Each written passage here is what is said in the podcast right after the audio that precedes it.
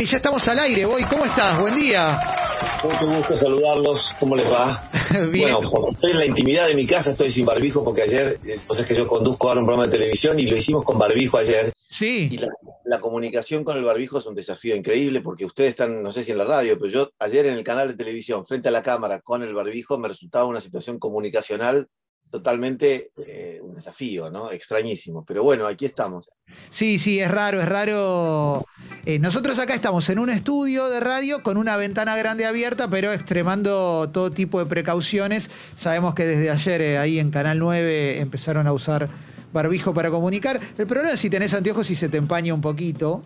Pero bueno, creo que el mensaje, el mensaje está bien. ¿Sabes qué? Voy antes de, de arrancar la nota, estábamos hablando, y yo decía que te imagino como como un renacentista, en el sentido que tenés tantas inquietudes y tantas ganas de hacer cosas, o históricamente has hecho tantas cosas que, que te, te asocio a eso, te asocio a, te, te defino como un... Bueno, mira, a mí me, me, gusta mucho la definición y me siento muy identificado. Este lugar en el que estoy ahora es un altillo que hay en casa, en donde justamente conviven todas esas todas esas disciplinas en donde aquí hay desde espadas, arcos y flechas, cascos, eh, baldes de champán, sombreros chinos, este, cosas rarísimas. En este lugar hay, hay, realmente es, un, es el archivo de la casa, un altillo que está en un cuartito arriba del patio.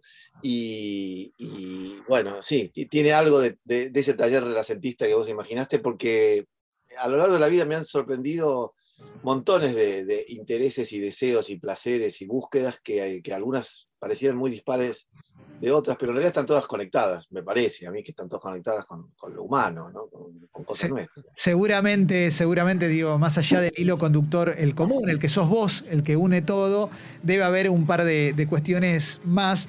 Antes de, si querés entrar en algunas de las, de las Cortitas. primeras. Sí, me gustaría preguntarte cuál es tu última obsesión o tu último placer o tu último interés. Ay, no sé, a ver. Eh, bueno, estoy en este desafío de la conducción en la televisión en un programa de entretenimiento, lo cual me está ocupando mucho estos días eh, para resolver algo que tiene que ver con algo que, que, me acompañó toda la vida, que, es el, que son los juegos. ¿no? Los, sí. los, los juegos me, me, son muy habituales en, en, en, mi práctica, en mi vida, en mi familia, con mi mujer, con mis hijos, con mi, sé, toda, mi, toda mi vida.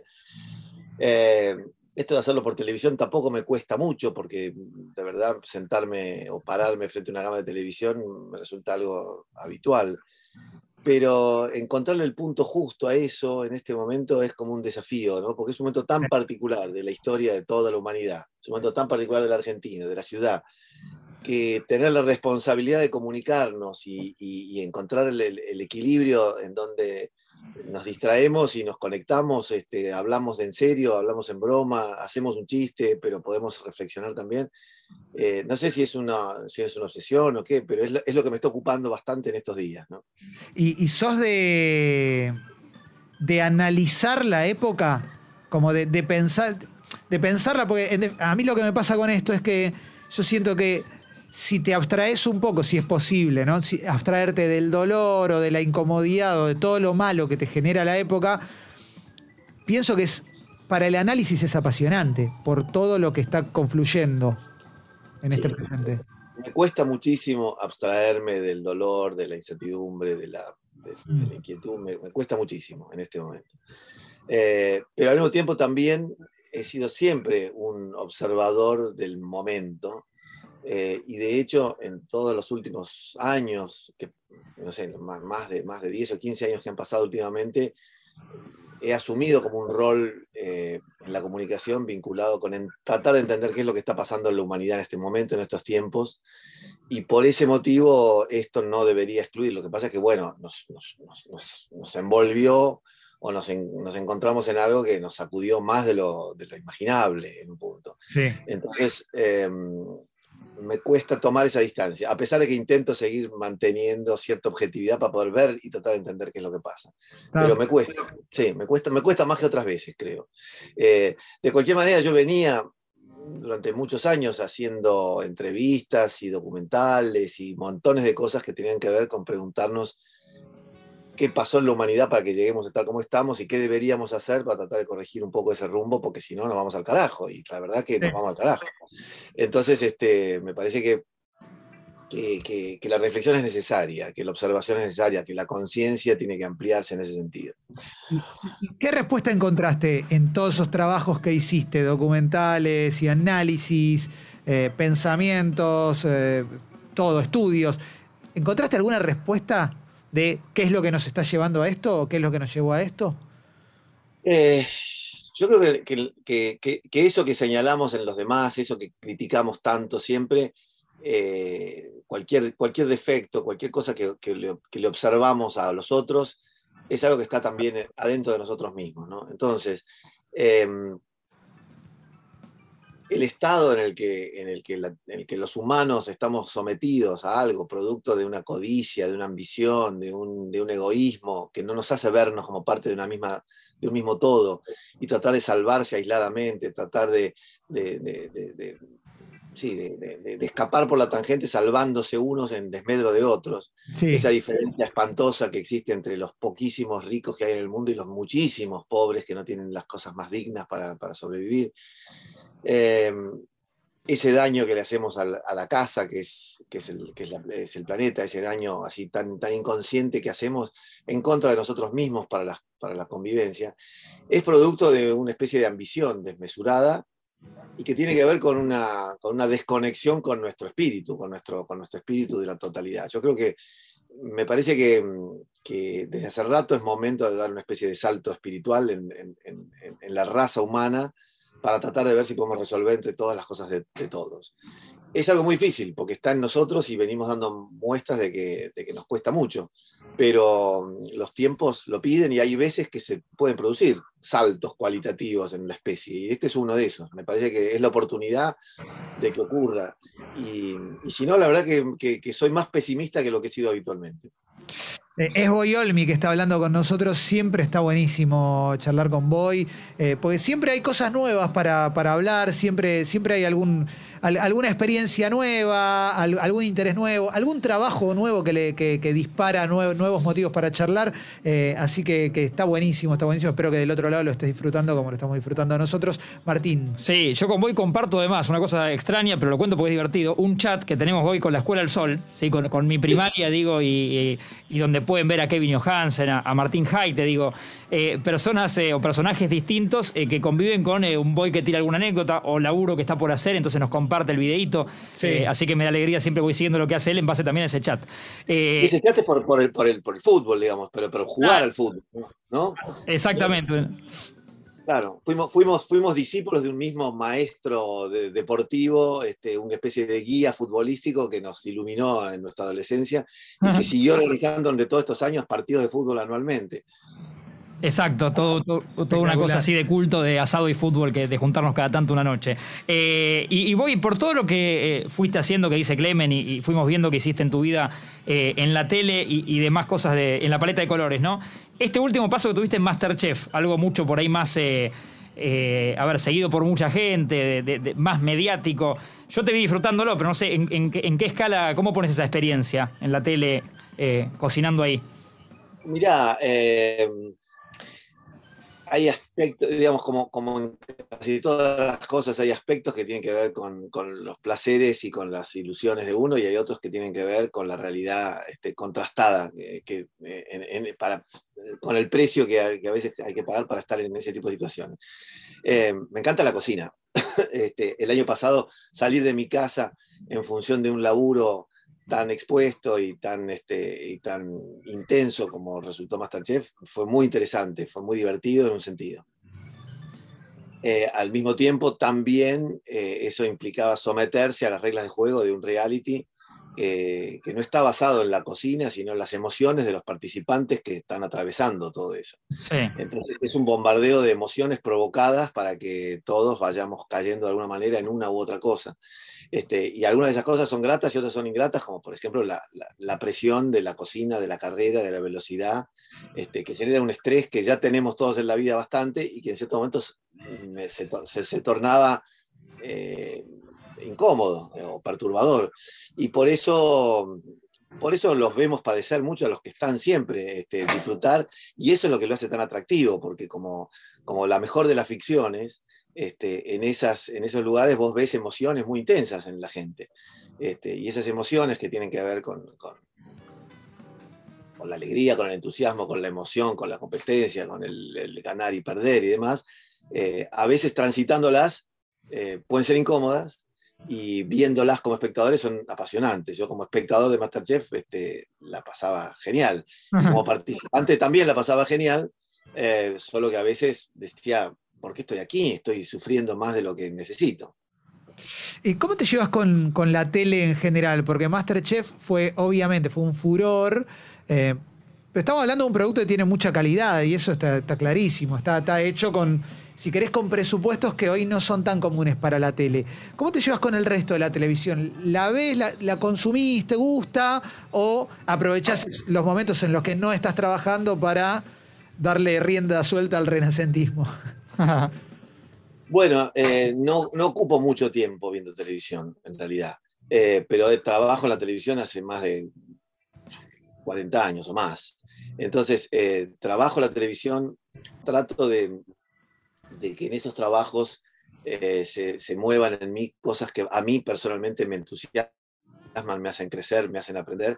Este, por supuesto, todo lo que tiene que ver con la actuación, es decir, eh, trabajar en ficción un desafío enorme. Hoy ha cambiado muchísimo la televisión y ya tiene una calidad o tiene unos procesos o tiene, no sé, hoy, hoy las series reemplazan este, un montón de cosas. Entonces, eh, bueno, se, trabaja de otras maneras, ¿no? Eh, probablemente mejor que lo que cuando ahora miramos una telenovela de hace 30 años, decimos qué disparate, qué bizarrez, qué cosa rara. sin embargo, a mí siempre me resultó un desafío muy atractivo eh, lo difícil que es actuar en la televisión en esas condiciones de velocidad, de que en un mismo día tenés que hacer 20 escenas que son todas difíciles, recibiendo noticias, viviendo romances, viviendo pasiones, este, en cosas que son así como muy extremas, que en una clase de teatro serían un desafío para el cual uno se tomaría un mes de preparación y en, y en la televisión haces varias por día. Entonces, eh, a mí me atrae mucho el, desafío en ese sentido. Por eso, tanto hacer una telenovela como ir a bailar lo de Tinelli, como cocinar en Masterchef o conducir televisión ahora, lo vivo más como un desafío personal de algo que estoy poniendo a prueba conmigo que, con qué está pasando del otro lado de la pantalla y qué se ve de lo que estoy haciendo. Eh, después, bueno, eh, como todos eh, observamos cosas del sistema que son contradictorias, ¿no? La televisión es una máquina de vender publicidad. Eh, de, eso se trata, ¿no? No, es un, es un, es un teatro, la televisión es un, es un, elemento electrónico que sirve para vender publicidad y, y, se lo carga de contenidos atractivos para que la gente los vea y después consuma esa publicidad. Pero lo que se consume en la televisión, sobre todo es la publicidad que nos llega a través de que nos interesan las noticias, los deportes, las ficciones, la música y todo lo que la televisión propone, que es siempre atractivo. Entonces, em, eso también nos genera una contradicción, porque el, concepto de la publicidad, de que te vendan algo que en realidad por ahí no querés o no necesitas y te estén este, induciendo a que consumas algo que por ahí no era tan necesario, eh, por lo menos amerita una reflexión. Eh, ¿Y, qué, te interesa que, comunique tu programa? Tu programa actual, digo, yo sé que es un programa de entretenimientos y más, pero bueno, lo conducís vos, no lo conducís solo, obviamente, pero podés poner una imprenta más personal. Cuando uno conduce puede, puede dejar algo más de lo, que, de lo que tiene para proponer de base el programa. ¿Qué te gustaría que le quede a quien te ve en la tele hoy? Bueno, yo creo que, hay cosas que, se dicen explícitamente y cosas que pueden no decirse, pero que se transmiten simplemente estando siendo como estamos nosotros en este momento en esta conversación, en donde nuestra conexión puede transmitir algo que va más allá de las cosas de las que estemos hablando. Eh, nuestro estado puede transmitir algo que no tiene que ver con lo que decimos, sino con cómo estamos los tres en este momento intercambiando eh, sensaciones o impresiones o ideas. Entonces, si yo algo pudiera querer transmitir en este momento, bueno, primero, Em, el, lugar del entretenimiento o del juego, eh, que es algo que nos, hace descansar un poco la mente, de lo que la mente está tan ocupada en torno a la angustia, es una función como social de los programas de entretenimiento que le veo a casi toda la televisión, que está llenísima de programas de entretenimiento. Sí. Más allá, más allá de eso, en lo personal, me gustaría poder transmitir algo que tiene que ver con con esto en donde seamos siempre la misma persona en cualquier circunstancia, es decir, que estemos integrados y que no estemos disociados de nosotros mismos. Que no sea que tenga un discurso para la tele y otro para hablar con ustedes y otro para hablar con mi familia, sino que de alguna manera eh, sigamos siendo la misma persona siempre en cualquier circunstancia. Eso me permite eh, estar cómodo donde estoy, eh, si ocurre un imprevisto, es decir, no tener una cosa muy, muy impostada que, que, transmita que yo les estoy haciendo creer algo que no es a los que están ahí bien. Yo estoy tratando de transmitir que, que, soy yo, estando ahí, igual que cualquiera de los que están mirándome desde su casa, eh, con las mismas preocupaciones, con las mismas ganas de jugar por un lado, y al mismo tiempo, en el caso de este programa, que revisa cosas, archivos y cosas de la historia, algunas más trascendentes que otras, eh, a lo mejor se cuelan a veces oportunidades para reflexionar sobre lo que venimos haciendo los seres humanos también, ¿no? Cuando hablamos de una guerra, cuando hablamos de una dictadura, cuando hablamos de, qué sé yo, cuando hablamos de una enfermedad, cuando hablamos de un logro social, cuando hablamos de, los temas de género, es decir, de golpe tocamos temas que nos permiten ver cómo era el mundo hace 10, 20, 30, 50 años, dónde estamos parados hoy y hacia dónde podemos querer ir.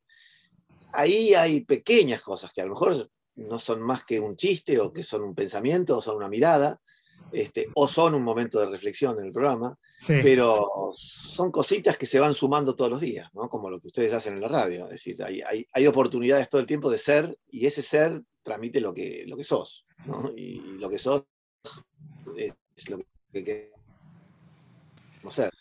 Totalmente, totalmente. Che, es Boy Olmi, eh, por si recién prendés la radio. Acá tenemos pregunta de, Martín. Sí, te saco un segundo voy a este mundo porque justo hoy mencionamos, yo creo que en la radio y la tele muy seguido se menciona lo que te voy a, contar, que es eh, con nuestro columnista, con Juan Rocco, antes hablando de algunas trampas. Clemen dice, bueno, como el gol de Diego a los ingleses.